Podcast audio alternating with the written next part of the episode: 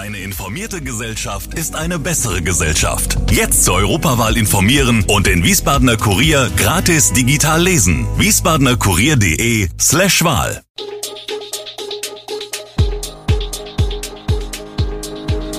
Gude, unser morgendliches News Update. Das Wichtigste aus Wiesbaden für Sie im Überblick.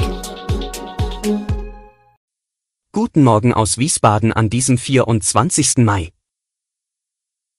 Wiesbadener Stadtpolizei soll Bodycams bekommen. Die schwierige Wolfsdiskussion im Rheingau-Taunus und Wetterexperten erwarten wegen El Nino noch heißere Sommer.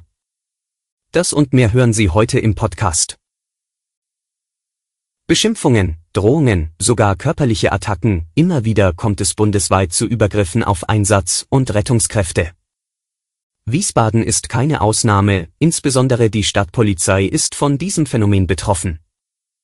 Zwar liegen keine Vergleichszahlen aus den Vorjahren vor, da solche Vorfälle erst seit diesem Jahr statistisch erfasst werden, doch Stadtpolizeichef Peter Erkel sagt klar, der Trend ist steigend. Seit Jahresbeginn kam es zu insgesamt 15 Übergriffen, in vier weiteren Fällen kam es zu körperlichen Angriffen. Noch Bürgermeister und Ordnungsdezernent Oliver Franz, CDU, sieht weiteren Handlungsbedarf, seit mehreren Jahren spricht er sich für eine Ausstattung mit Bodycams aus, an den Uniformen angebrachte Videokameras. Ebenso wie für Pfefferspraypistolen zum Schutz der Gefahrenabwehrbehörden, wie sie in Mainz und Offenbach im Einsatz sind.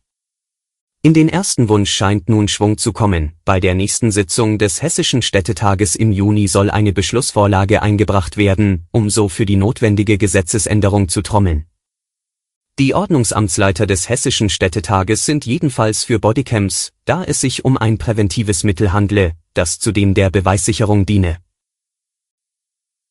Schon heute gehört das Kasteller Rheinufer zu den meistbesuchten Orten in Wiesbaden. Um diesem hohen Publikumsverkehr gerecht zu werden, soll das komplette Gebiet in den kommenden Jahren Schritt für Schritt aufgewertet werden. Kastell ist Teil des umfassenden Uferentwicklungskonzept Rhein-Main-Ufer. Ganze 20 Einzelmaßnahmen sind alleine für den Stadtteil vom Kransandgelände bis zur Maraue vorgesehen. Besonders wichtig für die Weiterentwicklung des gesamten Kasteller Rheinufers ist aus Planersicht aber die verkehrliche Situation. Um die Aufenthaltsqualität maßgeblich zu erhöhen, soll das Ufer in den kommenden Jahren autofrei gestaltet werden.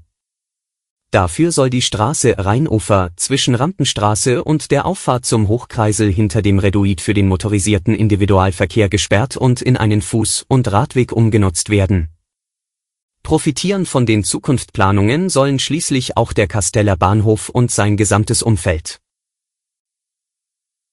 Wir blicken in den Rheingau-Taunus-Kreis. Am 22. April wurden in Heidenroth-Dickschied mehrere Schafe gerissen. Das Wolfszentrum Hessen schreibt den Fall offiziell dem Wolf zu. Beim Kreis wird nun eine AG Wolf eingerichtet. In einer Expertengruppe soll dort Wissen zu den Wölfen ausgetauscht werden. Außerdem will man den Weidetierhaltern Hilfestellungen geben. Die AG unter der Führung des Landschaftspflegeverbands Rheingau-Taunus stehe dem Wolf neutral gegenüber, erklärte die stellvertretende Geschäftsführerin Sonja Kraft. Klar positioniert hat sich dagegen Vizelandrat Klaus-Peter Wilsch, der den Wolf bejagen lassen will. Der künftige Landrat Sandro Zehner fordert die Aufnahme ins Jagdrecht in begründeten Ausnahmefällen. Nach Ansicht von Ralf Bachmann, ehrenamtlicher Wolfsberater und Mitglied der AG Wolf, wäre es aber schwierig, einen einzelnen Problemwolf zum Abschuss freizugeben.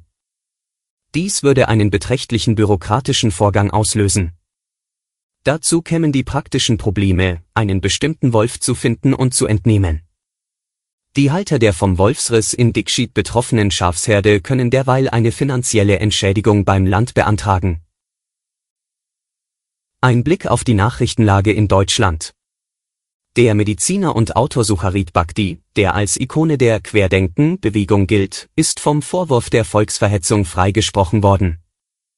Die Anklage hatte dem heute 76-Jährigen zu Last gelegt, auch gegenüber in Deutschland lebenden Jüdinnen und Juden zum Hass aufgestachelt und diese als religiöse Gruppe böswillig verächtlich gemacht zu haben Bhakti hatte Israel unter anderem als Living Hell bezeichnet und im Kontext der Zulassung von Covid-19-Impfstoffen von einem zweiten Holocaust gesprochen.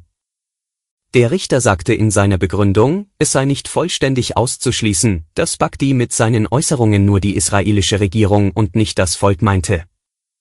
Bagdi war in der Vergangenheit unter anderem als Professor in Mainz und Gießen tätig. Seine frühere Hochschule in Mainz distanzierte sich im Oktober 2020 allerdings deutlich von ihm. Wie wird der Sommer in diesen und den nächsten Jahren?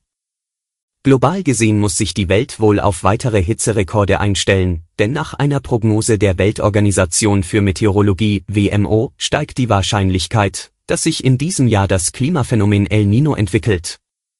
Und das könnte zusätzlich zum wärmenden Effekt des Klimawandels zu steigenden Temperaturen führen. Die Meteorologen befürchten, dass die globalen Temperaturen in den nächsten fünf Jahren auf Rekordniveau steigen könnten. Mit fast 90-prozentiger Wahrscheinlichkeit wird El Nino schon im Herbst erneut in der Pazifikregion auftreten, prognostiziert das Potsdam Institut für Klimafolgenforschung. Laut den Meteorologen besteht eine 66-prozentige Wahrscheinlichkeit, dass die jährliche globale Durchschnittstemperatur zwischen 2023 und 2027 für mindestens ein Jahr mehr als 1,5 Grad über dem vorindustriellen Niveau liegen wird alle Infos zu diesen Themen und noch viel mehr finden Sie stets aktuell auf www.wiesbadener-kurier.de. Gude Wiesbaden ist eine Produktion der VRM von Allgemeiner Zeitung, Wiesbadener Kurier, Echo Online und Mittelhessen.de. Redaktion und Produktion die NewsmanagerInnen der VRM. Ihr erreicht uns per Mail an audio.vrm.de.